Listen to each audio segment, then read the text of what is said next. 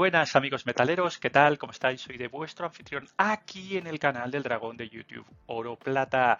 Janet Yellen, secretaria del Tesoro americano, es decir, la guardiana de las llaves de la caja de caudales de Estados Unidos, nos dice que la caja de caudales está vacía, no tiene cash, no tiene billetitos para hacer frente a sus obligaciones.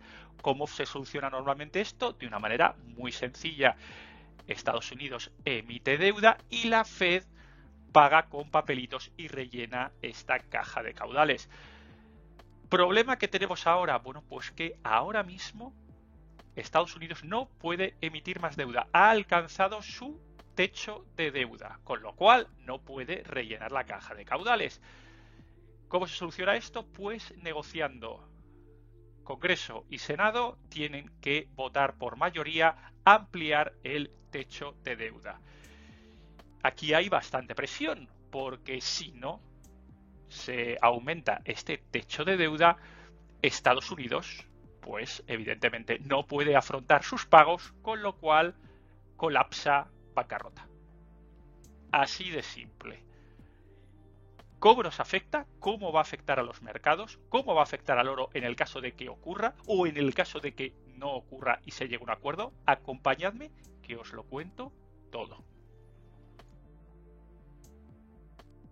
Esto no es un problema nuevo, esto es un problema que lleva ocurriendo demasiado tiempo. Prácticamente cada dos, tres años, como la deuda no deja de subir, pues se van alcanzando sucesivos techos de deuda. Fijaos, este artículo es de 2014 y ha pasado pues nueve meses, más de, perdón, nueve años, ya ha pasado más de nueve años. Fijaos que por aquel entonces estábamos aquí allá por, bueno, que voy a decir, 18 trillones aproximadamente. Pues bueno, ahora andamos por 32. En nueve años se ha duplicado la deuda americana. Hay varias corrientes que dicen que por qué se necesita este techo de deuda si ya se aprueban los presupuestos anuales tanto en el Congreso como en el Senado.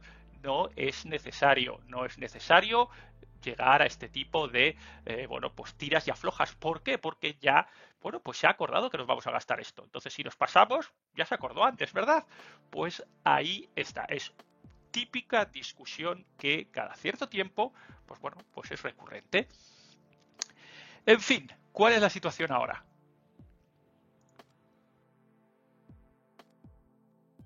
Pues la situación ahora, como os adelantábamos, pues fijaos, aquí están los 30 trillones y por aquí andamos ya, ¿eh? Pues en 2023, pues fijaos, pues cerca de 32 aproximadamente, trillón arriba, trillón abajo, porque ya a estas alturas, pues, pues da igual, ¿no? uno más, uno menos. Eh, fijaos, es una negociación política, es puramente política. Eh, ya sabéis, azul, eh, demócratas, rojo, republicanos. Aquí están los sucesivos gobiernos a lo largo de prácticamente 45 años, como la alternancia, siempre, siempre, siempre, eh, estos techos de deuda se han sobrepasado. Y fijaos cuál es la tendencia, o sea, bueno, pues eso, totalmente disparado. Eh, fijaos también que como tiene que ponerse de acuerdo la digamos, lo que es el Congreso, House of Representatives y el Senado, incluso en situaciones en las cuales había Senado y eh, Congreso de mayorías distintas, como por ejemplo en estos tramos, ¿de acuerdo? Por ejemplo, aquí veis que el Congreso es eh, demócrata y el Senado es republicano, o eh, aquí en estos periodos, ¿verdad? Aquí, por ejemplo, veis que es al revés, que el Congreso es republicano, ¿eh? Sin embargo, el Senado es demócrata. Y aquí es donde tienen que ponerse de acuerdo las dos cámaras. Es una negociación política, como decimos. Es más, es tan recurrente que desde 1960 se ha aumentado el techo de deuda 78 veces. Es decir, algo totalmente surrealista. Eh, pues bueno, pues, pues así es, ¿no? Eh, a mí, personalmente, y ya os lo, avanzo, no me cabe la menor duda de que se va a llegar a un acuerdo, porque no queda otra. Va a subir la deuda, pues no sé si la próxima será 40 trillones o a lo que sea. Fijaos en el chiste, ¿eh? cómo la deuda ¿eh? destroza totalmente el techo y, se preguntan por qué en vez de subir el techo, ¿eh? que no se inunde de deuda, no, bueno, pues avisamos a los fontaneros, es decir, pues reducimos las pérdidas de tal manera que no se llegue a este techo de deuda? Evidentemente es una pregunta eh, totalmente mm, retórica, ¿no? Porque evidentemente siempre, siempre, siempre eh, a nadie le va a gustar ni a los azules ni a los rojos reducir el gasto. Es medidas poco populares, medidas que van en contra del mercado, medidas pues que no molan y que hacen que se resientan en los votos. Fijaos, para abundar un poco más en que da igual rojos que azules, vamos a hacer aquí eh, un repasito de los presidentes americanos y cuántas veces han subido el techo de deuda. Fijaos, Reagan, republicano, 18 veces. Bush padre, 4 veces, republicano. Clinton, demócrata, 4 veces. Bush Jr., republicano, 7 veces. Obama, demócrata, 7 veces. Trump, republicano tres veces, Biden, demócrata una vez de momento. ¿Es un problema exclusivamente de Estados Unidos? No, no lo es. El único problema que tiene Estados Unidos es que cuando se pasa de cierto punto tiene que aprobar el Congreso y el Senado. Pero el resto de los países hacen exactamente lo mismo. Una eh, estadística, una gráfica que hace sonrojar, os hace sonrojar. España, fijaos, en rojo lo que es el Producto Interior Bruto, el nominal GDP. En azul, el aumento de deuda. Fijaos dónde va España desde el año 2000. Es el país junto con el Reino Unido que más ha aumentado su deuda. Empezamos a contar en el año 2000 y cerramos aquí en el año 2020 como bien sabéis, los que, pues los, que estáis viéndonos y que vivís en España, en 20 años, desde 2000 hasta 2020, ha habido alternancia de rojos y azules. ¿Ha habido alguna diferencia entre ellos? Absolutamente ninguna. Se aumenta siempre, siempre la deuda. ¿Por qué? Porque evidentemente se buscan votos, se buscan, se buscan paguitas, se buscan chiringuitos, se busca gastar de tal manera que pues eh, se reciban los votos después. Se gasta mucho más de lo que se ingresa. Y para la única manera de reducir la deuda es muy sencilla. O se gasta menos y se tienen menos votos, o se incrementa los impuestos, se aumentan los ingresos estatales, con lo cual también se tienen menos votos. Es decir, no se hace una cosa ni otra, con lo cual se aumenta la deuda. Así de simple.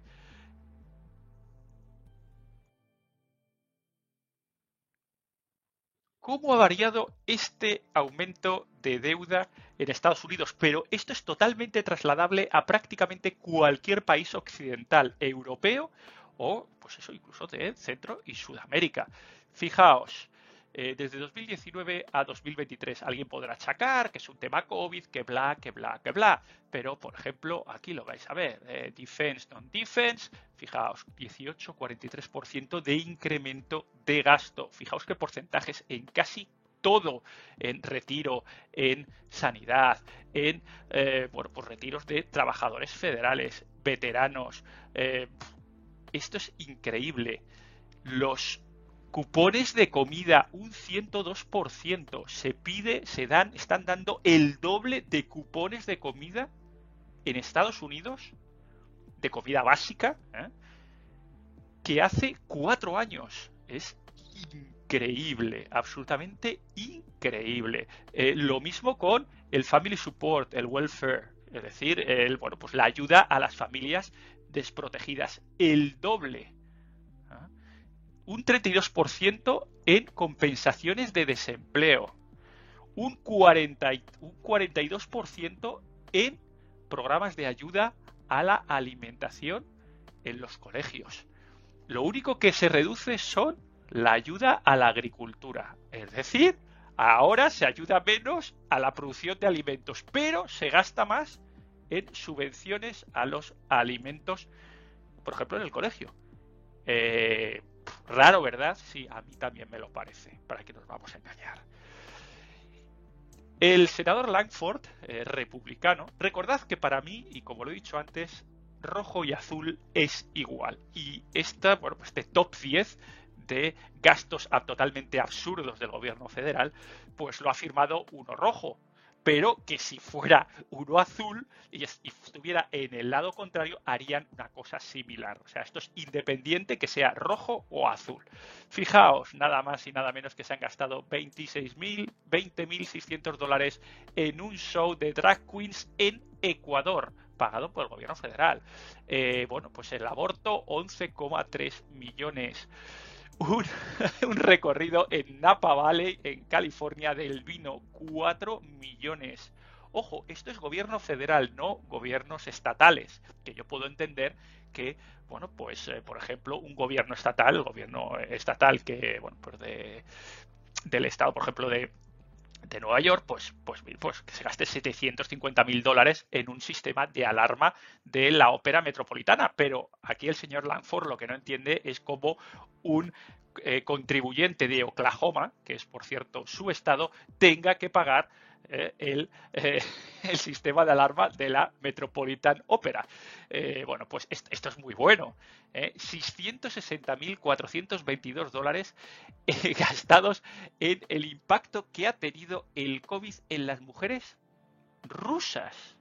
O sea, pero, pero a ver, pero es que llega un punto en el que es absolutamente surrealista. O sea, por un lado, eh, eh, meto dinero a Ucrania para pelear contra Rusia, pero a la vez estoy muy preocupado de cómo les ha afectado el COVID a las mujeres rusas. En fin, un total desparrame en cuanto a gastos sociales que ahí, ahí lo tenéis, que a, cada cual más eh, totalmente inverosímil. Y así funciona, pero no solo aquí. Esto seguro que este tipo de gastos os podrá sonar también a los que vivís en España o en otros países. El gobierno gasta dinero del contribuyente, desgraciadamente no solo en sanidad e infraestructuras como nos hacen creer, sino en programas totalmente descabellados de este tipo, que son los que realmente engordan la deuda. Ya he comentado que con toda seguridad, o sea, con toda seguridad, no me cabe ni la menor duda, se va a llegar a un acuerdo. ¿Se estirará el chicle? Por supuesto, pero se va a llegar a un acuerdo sí o sí, porque la alternativa de que no se llegue a un acuerdo realmente no beneficia a nadie, no beneficia ni a los rojos, ni a los azules, ni al país. ¿Qué puede ocurrir? Bueno, pues lo primero que ocurre es que, evidentemente, si no hay cash, si no hay billetes en la caja de caudales del Estado americano, pues no pueden pagar. No pueden pagar su deuda. Y aquí hay dos opciones. Si hay un impago de deuda americana, que por cierto, como hemos dicho, no ha ocurrido nunca, se ha evitado 78 veces. Bueno, pues hay dos versiones. Está la versión hardcore y la versión softcore. La versión hardcore es que digan, ah, pues no puedo pagar ni el principal ni la deuda. Y dices, o sea, ni los intereses. Dices, mamita del amor hermoso. Esto sí que es un default default, pero de verdad de los de mayúsculas. O la versión softcore, que es que realmente lo que no puedan pagar es el interés, pero sí que puedan pagar el principal. Y dices, bueno, tampoco, tampoco es una cosa, o sea, sí, queda muy, muy mal, pero dices, bueno. ¿Qué puede pasar? ¿Cuál es la primera consecuencia de esto? Evidentemente que la deuda americana ya no se va a vender con interés mínimo. Habrá una subida de intereses, porque si hay riesgo de impago, como se está demostrando, es decir, no me pagas, te voy a pedir más intereses. Evidentemente, el mercado de bonos se va a congelar porque no va a haber ese, ese mercado, no va a haber nadie, habrá unos, seguramente un eh, hueco muy grande entre el interés que se pida y la oferta, entre la demanda y la oferta. Y va a ser difícil que esos dos se encuentren. Entre oferta y demanda, eh, va a haber, las cosas se van a ralentizar demasiado. ¿Esto qué ocurre? Que si no hay liquidez, no hay alegría, pues habrá contagio. Y lo primero que va a caer será el mercado hipotecario, la parte inmobiliaria. Evidentemente, si hay, o sea, la deuda americana se vende con interés extra, el mercado hipotecario va a amplificar ese interés, porque evidentemente a más interés, más desconfianza. Y si no puede pagar Estados Unidos, ¿por qué va a poder pagar un pobre señor que se quiere comprar una casa? Pues básicamente va de eso. Luego también se va a contagiar, por supuesto, al mercado de los papelitos, a los derivados. Ya sabéis, un castillo de naipes. Y que si hay un poco de vientecito, ¿eh? pues ya sabéis lo que pasa con los naipes que salen todos volando. Lo mismo con el mercado de materias primas. ¿Esto que va, va, va a ocasionar? Pues lógicamente una caída bastante potente del SP500. Incluso Janet Yellen se atrevía a hablar del 45% de caída. Me una salvajada. Pero en esta situación de completo desastre y sin precedentes en la historia podría ocurrir. Luego, eh, lógicamente, congelación de líneas de crédito. Los bancos van a guardar muy mucho su efectivo. Cash is king, seguro que sí. Entonces, nos lo guardamos y las líneas de crédito se van a pagar muy, caras. Y por último, eh, se va a, va a ser difícil, o en este caso imposible, se puede interrumpir el pago de las nóminas de los trabajadores federales. Evidentemente, si no hay eh, nada, la caja de caudales está vacía para pagar deuda, también estará vacía para pagar las nóminas de los trabajadores públicos. Ya os digo que esto no creo que pase. No, esto no va a ocurrir porque como, como, avanzo no le conviene a nadie. Con lo cual, yo lo que creo que va a ocurrir es que estos 30 y pico millones pues se van a convertir, van a dar pues por aquí y dentro de otros dos años hablaremos en vez de 32 eh, pues hablaremos de 40 igual que hemos visto en ese ejemplo del 2014. No va a pasar nada. Se van a arreglar, etcétera, etcétera, etcétera. Esto ¿Cómo afecta, por ejemplo, al oro? Pues de manera sencilla, fijaos. Eh, desde el año, vamos a poner aquí, de los años 2000, que es cuando tenemos una situación eh, global eh, similar con ahora, me refiero Rusia, bueno, abierta, ahora no es que esté abierta, pero bueno, en principio hay un mercado ruso, hay un mercado chino, razonablemente abierto, etcétera, etcétera, etcétera, y un mercado euro. Fijaos como hemos hablado, cuál es la trayectoria de la deuda. ¿eh? Desde los, vamos a poner, 6 millones a aprox, ¿eh? trillones, 6 trillones, perdón, no millones, trillones, hasta los 30 ha multiplicado por 5. Fijaos lo que ha hecho el oro. Desde aquí, desde el 2000, o si lo queréis ver, por ejemplo, aquí desde 2003, desde 400, ¿eh? ha multiplicado por 5. 5 por 4, 2000. ¡Uy! Pues resulta que el oro crece pues más o menos de manera paralela a la deuda. Es decir, que si la deuda llega aquí a los 40 dentro de unos añitos, el oro pues tiene pinta de que pueda seguir subiendo. Eh, por lo menos esto es lo que ha pasado hasta ahora. Evidentemente no tenemos una bola de cristal. Siempre que se aumenta la deuda, siempre que se aumentan los papelitos, siempre que se aumenta la impresión, siempre que se aumenta eh, la filfa, el oro es el respaldo. Aumenta en consonancia. El valor real aumenta en consonancia. El valor real, es decir, cuánto, cuántos papelitos compramos por onza de oro. Chicos, hasta aquí este episodio que espero que os haya servido para aclarar algún concepto en cuanto a techo de deuda, en cuanto a cómo se relaciona con oro o cómo se relaciona con los mercados. Si os ha gustado le dais un like, si no os ha gustado le dais un like y bueno, ya sabéis, eh, actualidad, rabiosa actualidad siempre en Dragón Oro Plata Twitter. Suscribíos, eh, la verdad es que me gusta ver cómo aumenta día a día, poco a poco, una base del canal, una base de suscriptores y una base de visualizaciones del canal. Eso significa que cada vez llegamos más a la gente. Y ya sabéis, si no queréis que se os quede la caja vacía como a Yellen, tocadlo, chicos, tocadlo. El oro, ¿eh? el oro se toca y el oro no se vacía. Hasta la próxima. Adiós, adiós.